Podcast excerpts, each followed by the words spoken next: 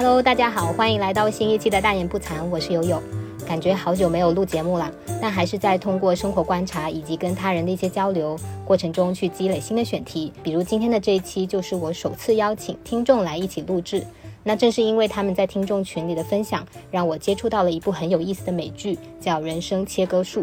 那这是苹果流媒体 Apple TV Plus 二零二二年的科幻新剧，所以今天我邀请他们来跟我一起聊一聊。那这部剧里面有诡异的情节设定、极具风格的视听元素，还有对职场的生活的个人思考等等。嗯，那特此声明，我们都不是专业的影视从业人员，只是作为观众来分享。我们今天的讨论会涉及到一些细节，会有剧透。如果不喜欢剧透的听众，可以看完这部剧以后再来听哦。那下面就请他们两位先打个招呼吧。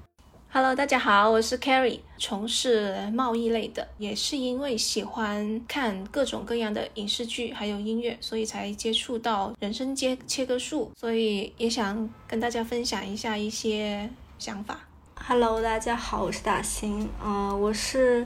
一名室内设计中软装设计师，平常喜欢听播客，然后接触到悠悠的节目，跟悠悠认识。目前在广州。嗯，好嘞。啊，那你们两个是怎么关注到这部剧的？我的话是，首先这个名字就很特别啊，人生切割术，好像有点呃悬疑的感觉在里面。包括它的海报，就是一个脑袋就是被切割开一半，然后上面还有一个办公的场景，就是这个大家可以去搜一下海报去看一下。包括它的故事设定也很吸引我。另外就是还有一点是我对它好奇的原因，它是由苹果公司出品的剧集。这个视频订阅服务是他们在二零一九年的春季新品发布会上发布的，那到现在也不过才第四年，但是它的发展势头真的是很强劲。那像今年的奥斯卡颁奖礼上，苹果的《监听女孩》就是一举成为了奥斯卡史上首部。获得最佳影片的流媒体电影，所以像我这样本来不是很追这方面热点的人，不得不被这个品牌吸引。那你们呢？你们是怎么去关注到《人生切割术》这部剧的？其实刚开始的时候，我在流媒体还有就是呃网站上看到，它不是叫这个名字，它是叫《离职》，然后也是朋友推荐给我，他一直说很好看，但是当时我瞄了一眼那个正式海报，跟友友看的那个不一样。呃，那个海报只是说那个男主 Mark 他在工位上瞄其他地方，当时我是我是觉得就是感觉应该不是很出彩，而且又是呃 Apple TV 出的，没有太多的了解嘛。后面的话是因为我自己有定期刷新剧的习惯，所以就看了。结果当时出到第七集，就直接从第一集看到第七集。还有另外一个原因，也是因为说他是那个他的导演是 Ben Stiller 给。马达加斯加的动画配音，还有导演跟主演《白日梦想家》的那个人，就有这个滤镜之下，所以我一直就是有在关注，然后也持续的去看，并且就是也确实有很多的感悟。嗯，好的，那大兴呢？嗯，我其实是没有主动去关注这部剧。首先是在朋友圈有看大家分享之后，在群里看到你们有讨论，然后我就产生了这样一个好奇心，但是没有之前去了解它到底讲什么。首先对你剧情里面的那种布景啊，觉得这个剧挺有意思，然后就去看了，就这样。嗯。因为你也是做软装室内的哈，就可能对这方面会多关注一些。那我跟你一样哎，我是在群里看到，应该是 Carrie 先说的，然后我就去搜来看了。因为我是一个如果我感兴趣的群体，他们提到的内容我都也也会很感兴趣去看。所以就是你们发的信息，因为我经常会关注嘛，所以也是因为这个契机去看了，然后发现哎真的很有意思，而且跟我以前看过的内容不太一样。嗯，对，这个剧其实给人确实很惊喜，而且。就我自己个人认为的话，我会觉得目前这个剧是我本年度看到可以排起码前二的剧。嗯，如果是我自己偶然打开的话，我很有可能在前两集就会放弃，因为它前面两集的节奏非常非常慢，而且你都不知道他这些人到底是要做什么的，呃，为什么这个环境会这么的诡异和压抑？所以我前两集其实实不相瞒，看得很困，但是还是坚持看下去了。但后面就是渐入佳境，就是开始引发你的好奇。我跟你的那个呃想法其实是一样的耶。看了第一集，当时前三十分钟，我真的不知道就是呃 Helly 在那个桌子上在干什么，为什么要这样子去设定？其实看到最后中中后部分，才会有感觉，就是这个剧情慢慢推推进的，而且就是越看越有意思。是的，对他刚开始出现的第一幕，应该就是 Harry 在那个那个就是女主角，她在那个桌上趴在桌子上醒来，然后她醒来以后就在封闭的空间里面，她很想出去嘛。那这个时候就有一个声音传出来，那就是男主人在跟他说，男主人公在跟他说话。那问了他五个问题，然后结果他就发现，发现自己对自己的身世、自己从哪里来，完全都不清楚。他变成了一张白纸。那故事就从这里开始了。那他为什么会这样呢？就引出了这部剧的一个设定，叫呃分离手术。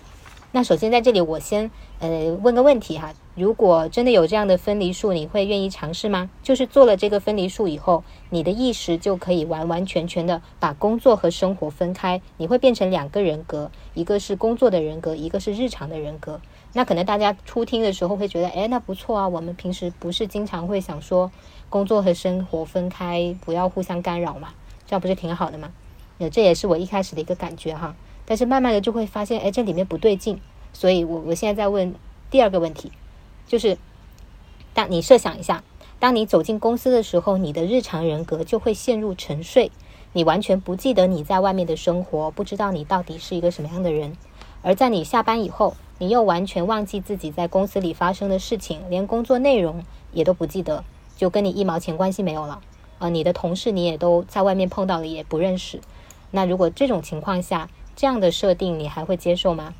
那这里听众听到这里可以想象一下哈，那这个就是这个故事的一个出场设定了。所以这个女主角她就是因为做了分离手术，所以在一个会议室醒来的时候，她什么都不清楚了。而这个女主角就是故事里面主要的这个部门公司这个部门的一个新成员，而她也是一个不安定因素，给原本墨守成规呃就是正常运行中的这个部门带来一些变化。那你们一开始在看的时候有有什么预期吗？然后，比如说这个故事它会是怎么呃开展的？它会讲什么？嗯，其实没有带着什么预期去看这部剧，但是你说如果有这样的分离术，你愿意尝试吗？那答案肯定是否定的。你接受分离，也许你是回避了现实，然后或者你不想不喜欢工作那部分，你回避了工作，你现实的人生也是不完整的。我的话呢，其实我刚开始看的时候，对这个剧确实没有说太大的期待哦。最吸引我的是片头一分多钟的动画，会有剧透，或者说有一些小小的细节在里面。而且，呃，这个剧很有那个 Ben Stiller 的风格，会在就是剧里面就穿插不同的细节，或者说一些小彩蛋。可能你当下你看完这一集你没有发现，但是过后你会有恍然大悟的那种感觉。然后刚好今年是因为确实我工作上有一些变动，工作跟生活剧里面其实一直也提到这个分离术，就是归根到底就是要一个什么工作跟生活的一个平衡问题嘛，就是那个 work-life balance。其实说实话，我们现在能不能做到真正做到就是工作跟生活平衡？嗯，很难说，但是我自己的想法是说，如果真的有这种分离术，连自己的工作八小时我都不能掌握，那我一天的三分之一的时间就已经没有了，就是都是未知的。然后我也并不知道自己到底就是缺失了什么，在那个工作的八小时过得怎么样，无论它是好或者坏，其实这相当于自己工就是三分之一的生命就已经是未知，你也不知道。到底是在干嘛？像剧里面的那个 P.D 说的，你不知道你在这个八小时里面是不是一直在杀人，或者说在做其他事情。嗯，那我我也是这样的感受哈，所以我看的时候，我我就产生了很多疑问，我就说，哎，这些人怎么是这样的？就是大家都都很冷漠，很木然。有甚至里面有些员工，他表现的就像小孩子一样，嗯，呃，虽然他可能是中年人甚至老年人了，还有就是他们这样的工作环境，好像是一举一动都是受到规训和控制的，他们没有发现不合理吗？慢慢看到最后，就是发现哦，原来如此，原来做了这个手术以后，他会产生这样的一些不一样的感受，他两个人格虽然是同一个肉身，但是居然差别会这么大。对，这个就是我看这部剧的时候，慢慢从就是一无所知到慢慢开始就是恍然大悟的一一个心理变化。那我们三个人都说了，这种分离术如果换在我们身上，我们是绝对不会去做的。但是男主人公为什么要去做呢？包括这里面的人物是为什么去选择这个呢？呃，它里面有提到，就是其实呃社会上的人也有很多人在抗议这个分离术嘛，但是好像卢蒙这个公司。还有包括一些政府议员，他是非常推崇的，他们可能还会开大会去宣扬他。那男主人公呢，他自己是有一个背景设定，是他妻子出了意外，然后离世了，所以他生活变得很糟糕，他没有办法投入他原本的工作中，他非常非常的痛苦，所以他选择去做这个分离术，让自己能够剥离出一个人格，就是正常的去工作，不受这段痛苦的回忆的干扰。所以这就是他选择做分离术的原因。所以这个就是这个剧情给了他一个合理的设定吧。但其实我们细想，他是很奇怪的。他生活的人格，他会一直沉浸在痛苦里面。他每当下班以后，他又回到了那个灰暗的生活里面。他就算是工作的那一部分，呃，是没有痛苦记忆的，但是也跟他没有关系啊。所以这就是这个剧比较诡异的地方。我也觉得很诡异。其实我们谈论的现在都有一些，都有很多是剧透的成分的。但是我特别在。第一集里面，嗯，有一个细节，就是说那个 Mark 刚开始他不是在停车场里面哭吗？进入到那个 Lumen 的电梯，内在的自己跟外在的自己是不是就是那个 Inny 跟 Outie？当他那在那个电梯里面完成转换，呃，门口那里就开始响起那首很诡异的曲子。然后的话，对我当时我也会想，我说这首曲子。好长，好像特意为他设置的，就是要让他走到这么长长的走廊，看也看不到头。这个环境也很压抑。就前一秒他是在很伤心的阶段，然后一直在哭，眼睛也是红的。他哭过的那个纸巾，他在工作的那个伊妮，他不知道这个是什么，他直接帮他当他是垃圾这样子丢掉了。其实那一刻觉得就有点讽刺，而且那首歌也叫什么《Labor of Love》。就很就是像网易云音乐里面的评论一样，有个听众就是说有一种反乌托邦的感觉。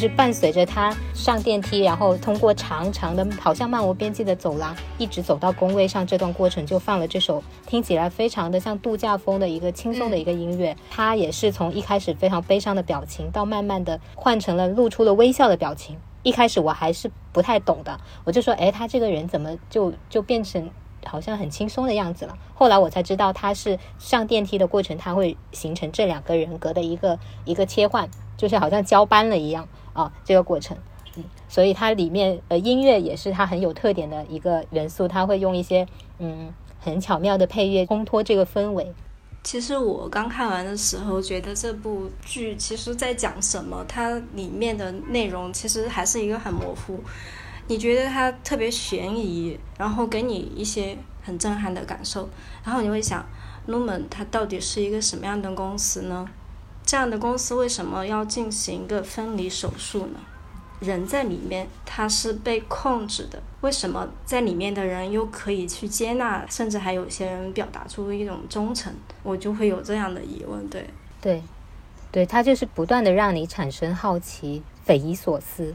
就为什么会这样？呃，男主角所在的部门叫精算数据部，我没说错吧？数据精简部。哦，宏观宏宏观数据，好拗口，我觉得宏观数据，对。对，所以他他也让你一下 get 不到他他们做的工作是什么，他们就只是在一个电脑屏幕上一堆浮动的数字里面去找那个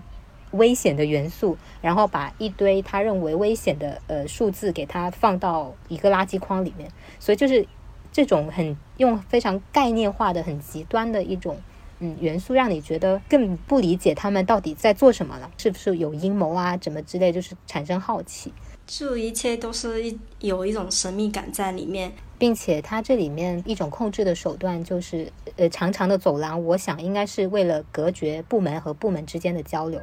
然后或者是让一些人呃跑不出去，或者是呃在这个。漫长的走廊里面，慢慢的迷失自我。至少我的话，在开头男主角就是步行的那一段的时候，我真的是头脑发胀，觉得这样一个环境，就是头顶白色的那种聚光灯，两边墙壁也是白的，非常的怎么说，非常的没有人味。就这个环境，就是一点人味都没有。包括它里面的选角也很特别哈，男主角本身就有一种机械感，包括他的一个长相，还有他的一个说话的顿挫的感觉，包括里面其他一些西装笔挺的人都给我一种就是像机械零件一样的那种。可能他在妆造上也是有下一些功夫来给人营造这种氛围的。你会不知道部门与部门之间也不能交流，所以他们就只能做他手头的这么一点事情。有些人就会联想到进了公司以后，可能不知道自己这个岗位到底是在公司的哪一个位置，然后做的事情是为了什么。友友说的就是那个白色的那个走廊，那个主演那个 Mark 男主的主演，他上那个 Jimmy Kimmel 那个片段还有采访里面，他有说过，他说。呃，就有一个比较搞笑的事情，就他们在拍剧，然后的话，因为那个地方实在是太大了，所以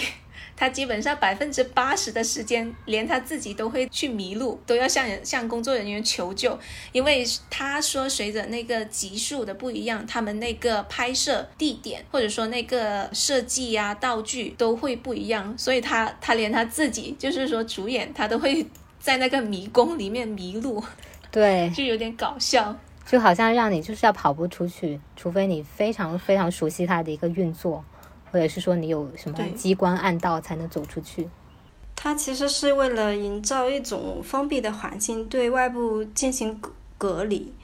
嗯，你看男主他第一天第一次去上班的时候，他会换掉外面的着装，然后包括鞋子、手表、手机。这些跟外部相关的东西都会被拿掉。他进入公司，他就是一个全新的。他这样子一个迷宫的存在，它起到一种隔离的作用。他跟部门跟部门之间都是无法交流，没有办法交流。如果他没有横向的交流，他只有向上的沟通。他们部门跟部门之间，你会知道他们会制造一种恐惧感。就会有一种传说，你现在剧情里面说精简部门是一个有育儿袋的部门，然后会吃掉自己，怎么怎么样？然后精简部门听听到那光学部的那个传说是，呃呃，他们会造反或怎么样的，反正就是制造恐惧，让你对发生发生过政变，制造一种恐惧，让你对外部不敢去探索。低能也是，他会想他为什么会接受单一的环境里面？他说外面的世界可能是一个很充满灾难的世界，我在这里面其实还挺好的，他还能在里面自娱自乐。他会用恐惧来规训，这是他们最大的武器，是他们的手段，对最大的手段。然后你的行为还是无时无刻被监控的，反正在内部。那样一个环境里面，所有的存在、所有的行为都是非常不自然的一种行为。它形成了一个闭环，当这个闭环形成，你的意识就会被控制，你就会觉得这一切都是合理的，就是生而如此。他们告诉你的，就是不断反复的去给你洗脑的东西，就是这就这才是对的，所以让你要按照这个来去做。但是你会好奇说，嗯，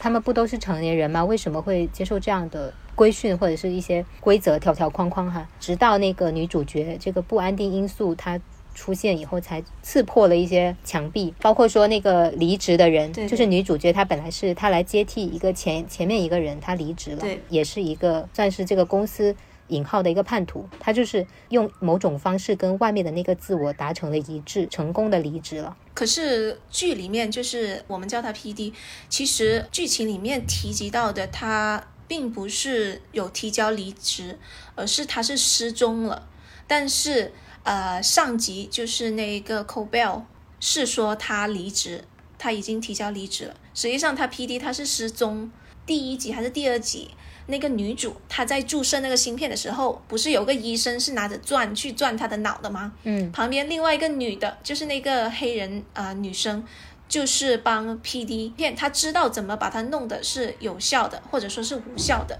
所以帮她弄了之后，所以 P.D. 也出现一系列的后遗症嘛，所以后面才去找那个 Mark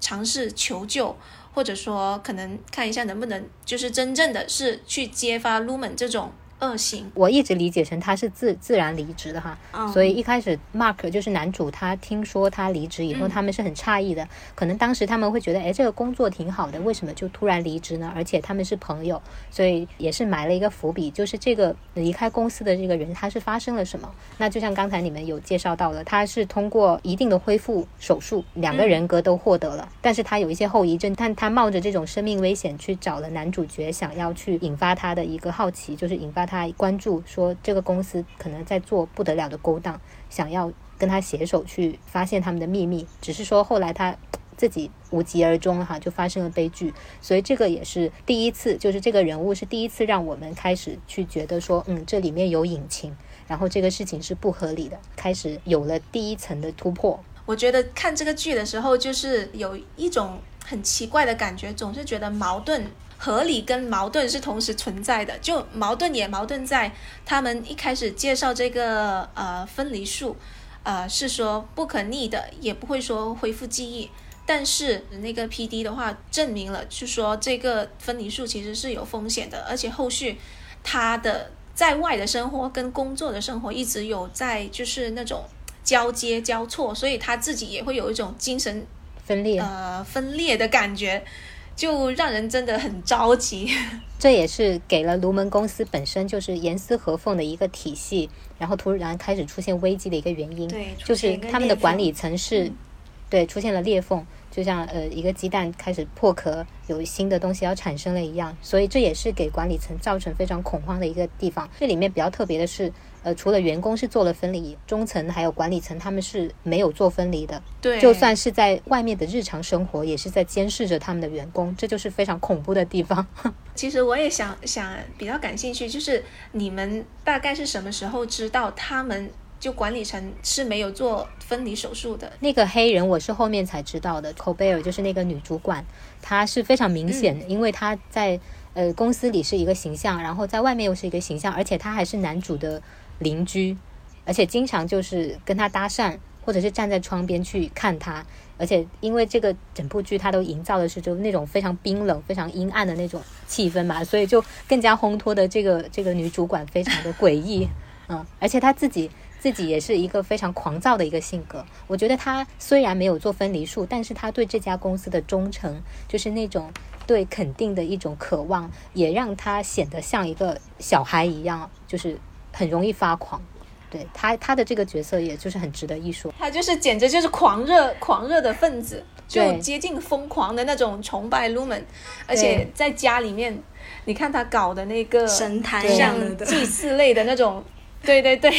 像祭坛一样把创始人供在家里，然后当他因为对呃后面出现了一些工作的纰漏，然后被逐出公司以后，他都是非常的疯狂，就是整个世界崩塌了一样。对，崩塌了，就是我的忠诚为什么没有人看到这种？他他其实是很小就接受了这个诺门公司基尔的那种教育学校那种教育啊，所以他应该是里面有讲到吗？对，它里面有个细节，有个照片是他。他你小时候在那个基尔创办的选校里面学习，很早的时候，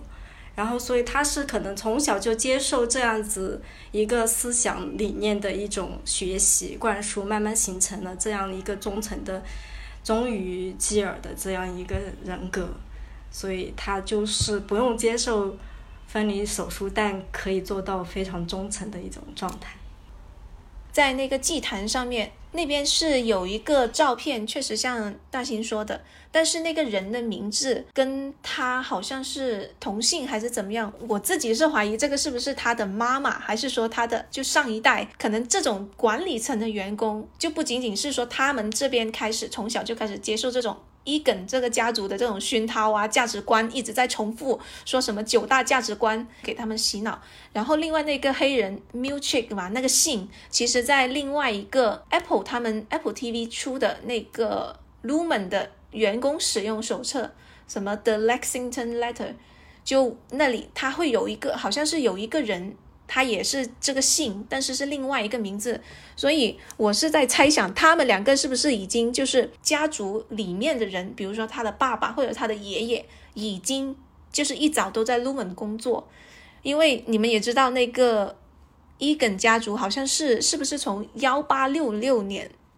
就已经开始创立了，只是。可能创立的时候并不是做这个什么医疗制药，不是一下子说壮大，可能慢慢的就发展了，就开始有这种分离术另作他用。它里面不是还有一段是，呃，那个黑人主管就是你刚才说到的那个，他带领他们去参观家族博物馆一样的一个场所嘛？它里面就一代传一代，他们有一些这种博物馆，给你营造一个就是殿堂一样的感觉。员工们一走进去，就是感觉哦拜服，这也是给他们一种就是潜移默化的一种熏陶吧。嗯，所以你刚才说他们可能也是家族企业，这个管理层可能也是某一个分支里面的一个后代，我觉得还是挺合理的。嗯，对他们应该是家族家族的一个传承的企业。我都甚至有点怀疑他们是不是刚开始是邪教。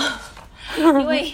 因为那个就是最后那个华夫派对实在是太诡异了，总给人一种感觉不安。剧里面的创始人应该是创始人叫 Kier Egan 的吧，在走廊还有那个心理咨询室，还有那个画室，就是那个光学设计部，都有他的那些画作，就给人感觉好像一直都在塑造，就是那种个人的英雄主义，他是多么的伟大的，他创立了些什么。还有就是他在对抗什么，或者说他员工手就是那个什么规则手册里面很厚很厚，就里面记载的都是他说的话。对他有他有员工手册，然后刚才说的那个叫永恒区，然后呃，他就是制造一组象征性的一个东西一样，把他的个人意志完全传达到整个公司，进行一种精神理念的崇高精神理念的一种灌输，制造一种很伟大的叙事。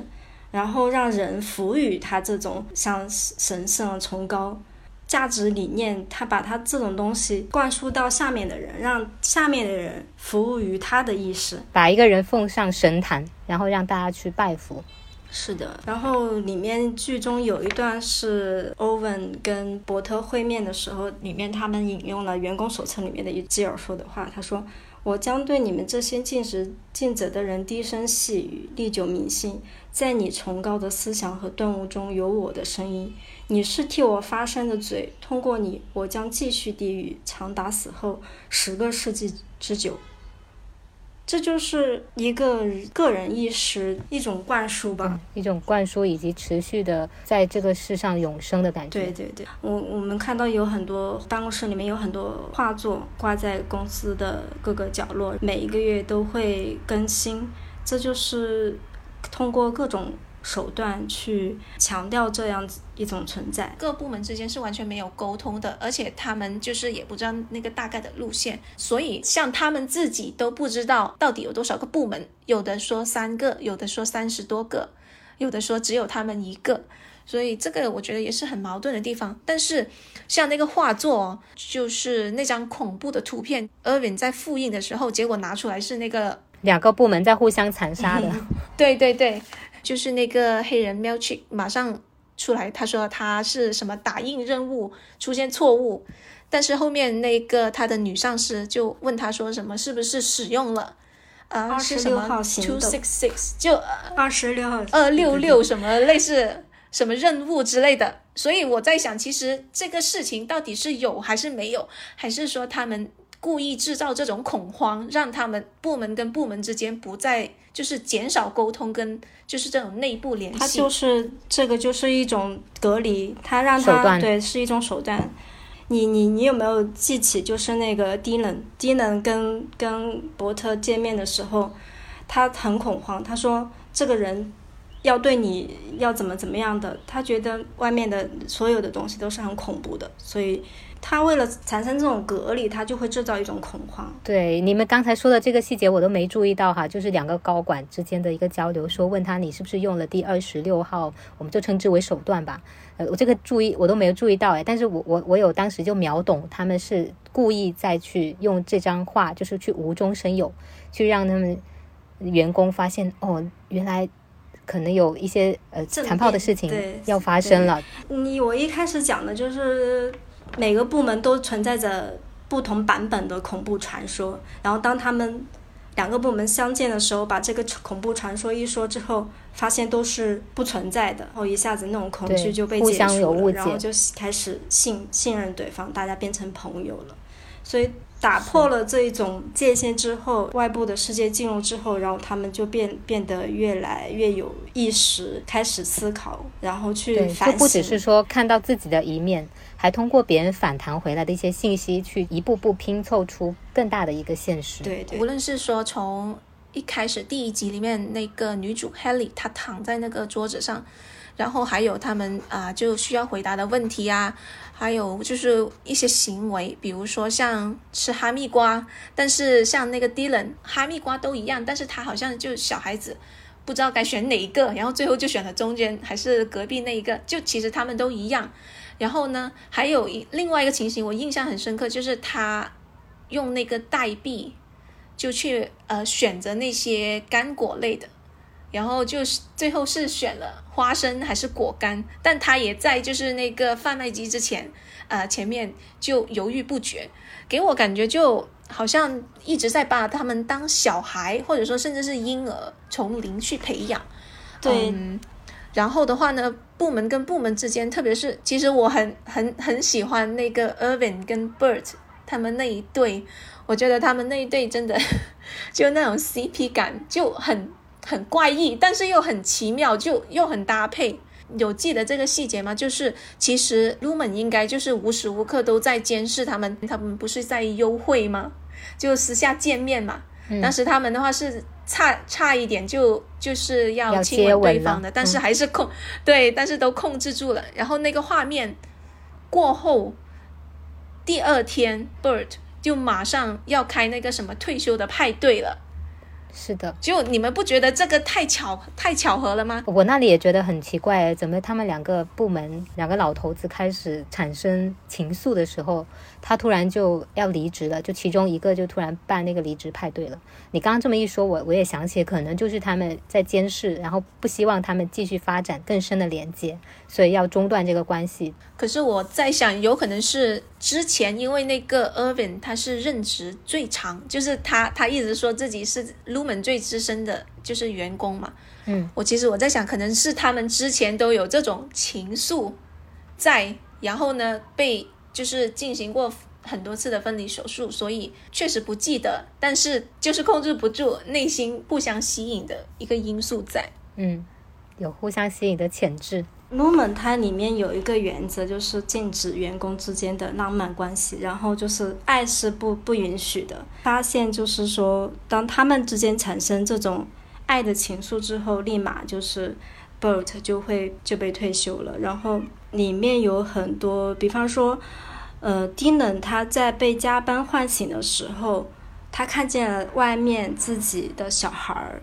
然后他在。回过头在办公室的时候，他的情绪产生巨大的波动，我觉得是一种爱的唤醒。可能爱是没有办法分离的，它会呃像肌肉记忆一样会停留在你的潜意识里面。就虽然你们两个被分离后互相不认识，但是如果你们之前是呃爱人或伴侣，可能这种记忆是抹不掉的这种感觉。嗯，所以就是你刚刚说的那个爱的唤醒，我觉得很有道理。嗯。就是我们刚已已经就是通过各种各样去呃分析里面的情节，然后去说这个公司是怎么去控制他们的。一个就是给你制造恐惧，让你互相隔绝；然后另外一个就是那种潜移默化的洗脑式的教育，这是另外一点。然后此外呢，他们其实还有一些其他的一些手段，你们刚才也有提到，比如说什么呃华夫饼派对啊什么之类的，就像奖励小孩子一样的一些机制吧。然后除此以外，还有呃另外两种我们还没有。展开去讲的另外两种就是让你去忏悔室，就是你犯了小小的错误或者是怎么样，他就会把你带到忏悔室里面去读一段忏悔文字，而且还会用机器去检测监测你是不是真心的说出这段话。如果检测不到你的真心，那你就要一直一直重复说这段忏悔，说我有罪，我有错，我就应该承受这一切，就是用这种方式一直一直循环，让你最后真的觉得哦，对，是我的问题。然后直到你真心接受这一点以后，他才能放你出那个忏悔室。这也是他们的一种控制的手段，就是用思想罪来去控制你。这个我觉得是这里面所有手段最恐怖的一种。嗯，因为你会自己去接受这一点，嗯，而不是说他们给你施加暴力或怎么样，但他就是像用用刀子慢慢的割你一样的那种，让你去呃驯服，让你去呃接受这一切。嗯，我想想说一下，就是那个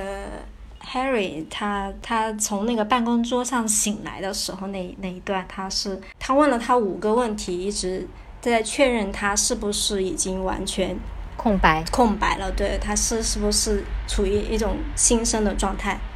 我记得后面，嗯，Mark 在外面跟那个分离的医生见面的时候，那个医生说他把人当婴儿看待。然后你在里面工作了两年，但你仍然是个婴儿，所以就是从分离手术之后，人就是一个新的开始，他是像一个新生儿一样。然后这个新生儿他是记忆被剥夺，但是他有本能的意识，对他有本能的意识。然后这种本能的意识，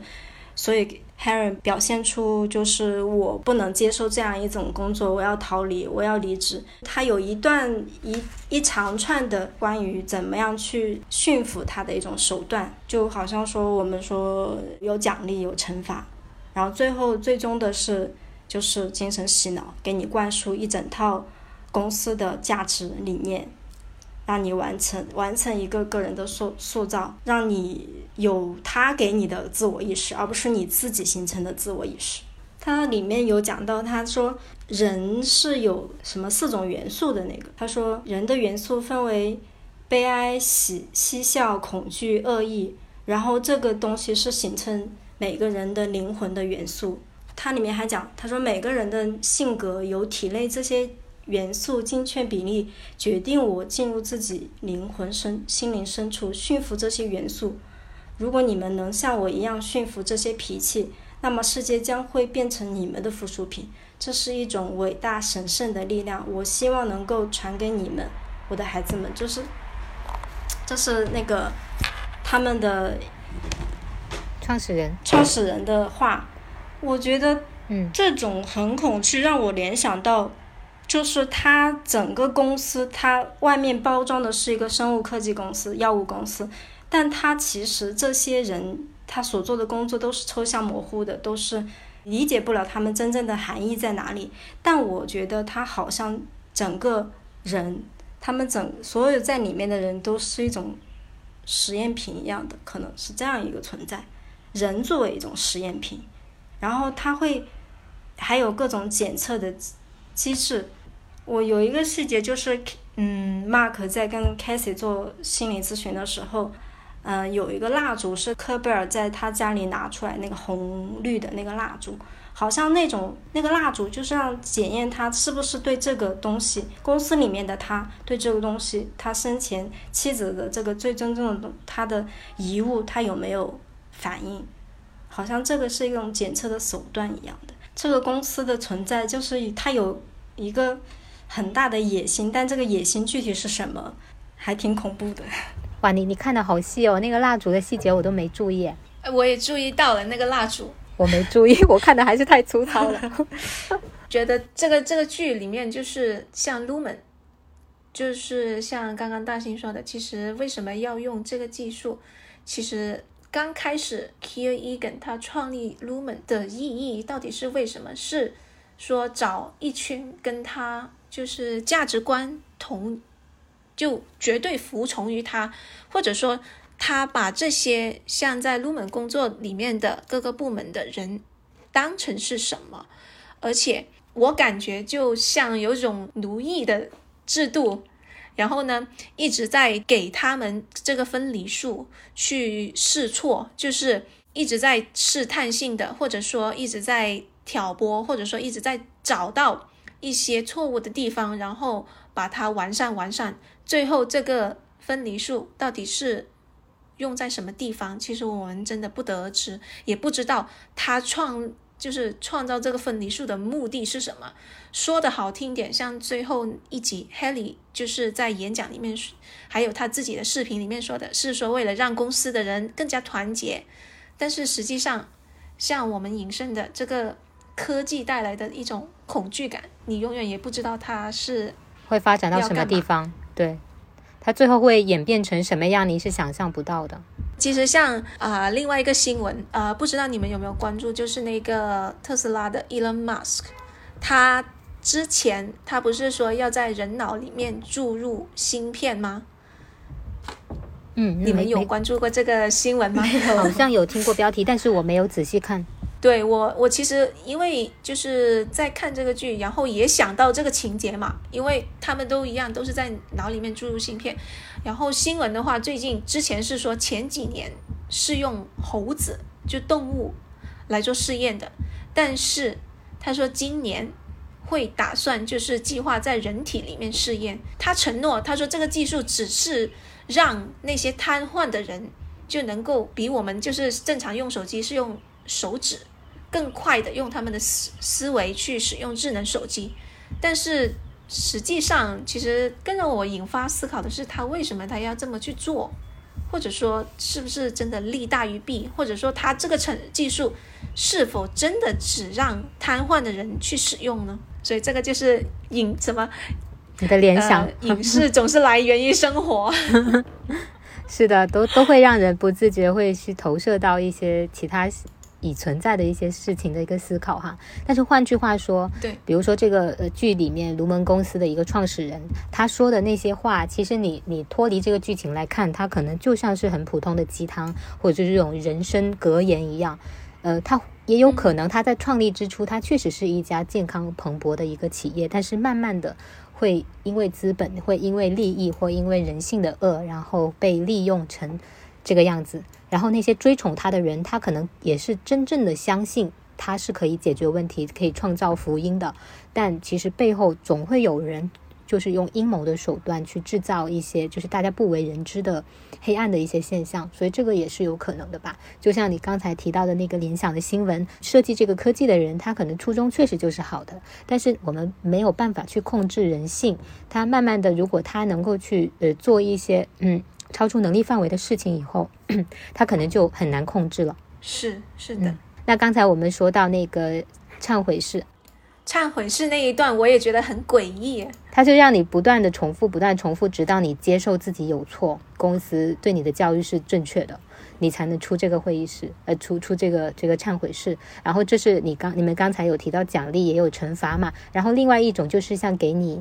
给你蜜糖一样的，营造一种自我感觉良好，就是在那个他们部门里面那个比较老的那个叫什么名字啊？我忘了。Irvin。对，Irvin 他有一段是打瞌睡了嘛，没有办法专心了，然后他也是被带去过那个咨询室，那个他们叫做什么健康咨询，像是给他安排一场 SPA 一样的，然后那个呃咨询师就会跟他说你在外面是一个什么什么样的人？啊、你是一个就是给他营造一种你在外面的生活非常的积极，然后你这个人也非常 nice 的那种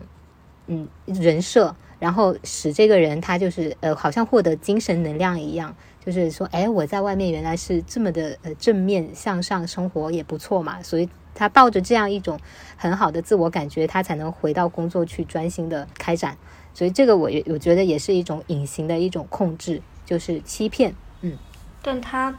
他里面是嗯，他不让你产生情绪反应的，他跟你讲这些外对，他是那个也很希望你。平等的享受每一条，嗯、就是你有任何的笑，或者说享受那种表情，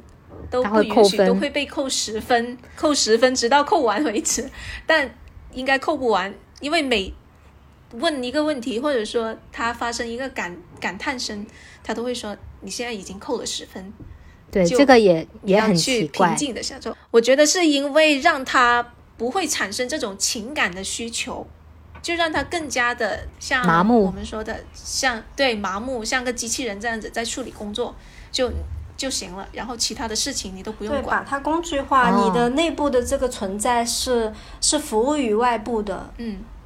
对。对然后你你看那个 Harry 提出离职的时候，外部的那个录了一个视频说，我是一个人，你不是。我是做决定的人。对，我觉得那个太伤人了。他就是完全把他这个人格去掉，然后你就是。被工具化，你是服务于我的，就是里面的人是没有、哦、对不可能存在人性的，你是你就是一个工具。所以对，就是在健康咨询的时候给你说一些你可能本来作为一个人，你会产生情绪反应，你会发出赞叹，但是他不允许你在听这些东西的时候发出赞叹。就像，哦，对，那所以你们又给我补充了一层，就是他是在剥离你的情绪反应，让你就作为一个工具人专注在工作上，失去了自我。对，嗯，啊，对，这也是一种就是包着糖衣的一种控制。它叫做健康咨询，好像是一种奖励一样，说，哎，给某某某安排一场健康咨询，其实就是想要把你的情绪、把你的意识拉回来，就是要重组，对，拉回来要重组，重新洗牌，让你回归一个工具人的状态。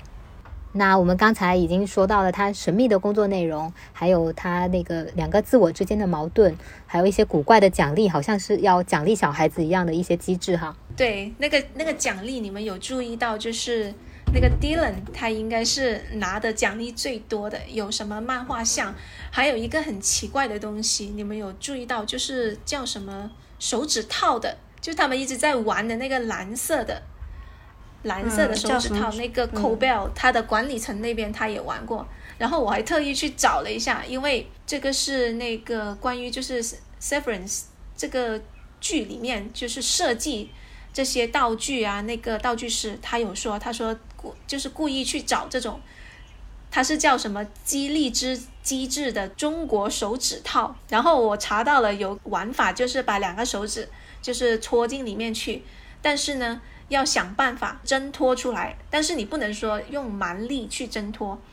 呃，只能是说嗯，就是慢慢的松开，然后趁着这个机会去就是挣脱出来，从这个指套上。因为这个的话也影射到了心理学上，有个心理研究，就是这个中国指套手指套的一个陷阱。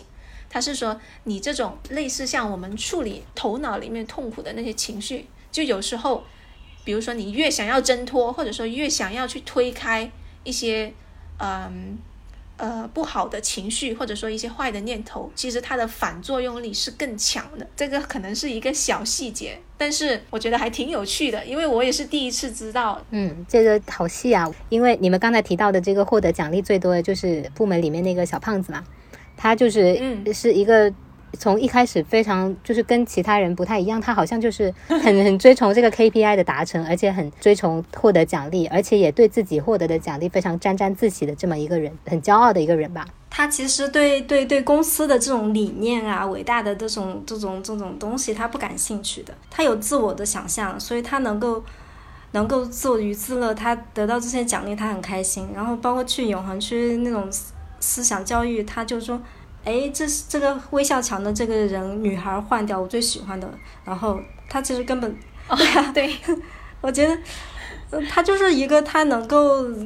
他其实有自我这形成自我的一种体系的。他他没有受这些公司的这些东西理念的这种影响，嗯，放弃思考或怎么样，我也不知道。嗯。那我们可以借机就来呃展开讲讲这四个人哈，然后包括他们是分别是怎么觉醒的，也可以聊一下。我觉得真的很有意思，代表了不同的面。我觉得这小胖子他就有点像工作上那种，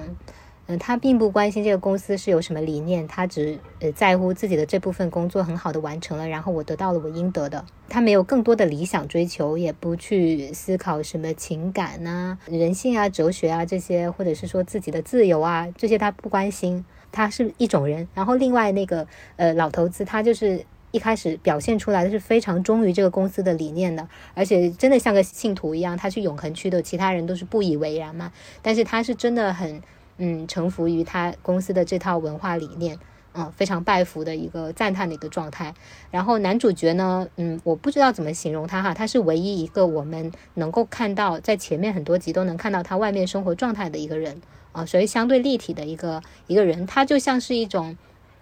不上不下的状态。临时当了这个呃部门长以后，他要关心呃员工之间的一个情感连接，然后他又要完成 KPI，但是他对于呃女主这个不安定的因素，他又有点束手无策，甚至是说也能理解她的处境。这样一个不上不下的一个人啊，就是他也有很强的不稳定的因因素在里面。然后女主角就更不用说了，她从一开始进来这家公司，她就从来没有。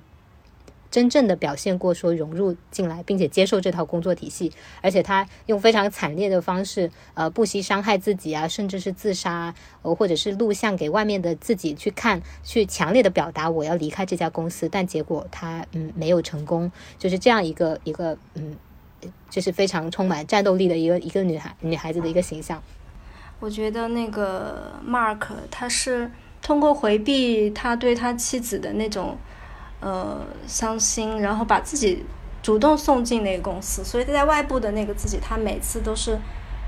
自愿去上班，主动去上班。他其实为什么那么心安理得接受那些东西呢？就是我觉得他们四个人代表了不同的层次，嗯，就从最底下的那个非常的幸福这家公司的，呃，我又忘记名字了，那个老头子吧。然后再往上就是那个只管把工作做好、获得奖励的小胖子，然后再往上就是 Mark 这个新晋的管理层，他存在的对这个管理工作的一些忐忑不安，一开始也有也也也雄心勃勃，然后慢慢因为呃女主的出现也开始产生了一些危机，然后。慢慢的再遇到觉醒，再往上一层就是完全不服从于这个体系的女主角，她们就是四个不同的层次，然后她们的一个觉醒契机虽然也各自不一样，但是我觉得最后她们是殊途同归了，就是都发现了这里面的不合理之处，发现了自己是一个被控制的工具，然后想要去突破这个牢笼。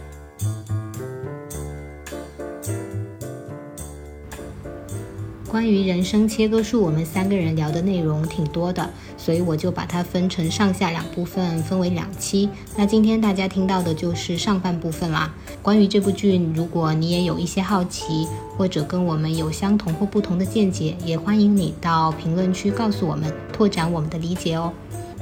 那就先到这里啦，下半期很快也会推出，敬请期待哦。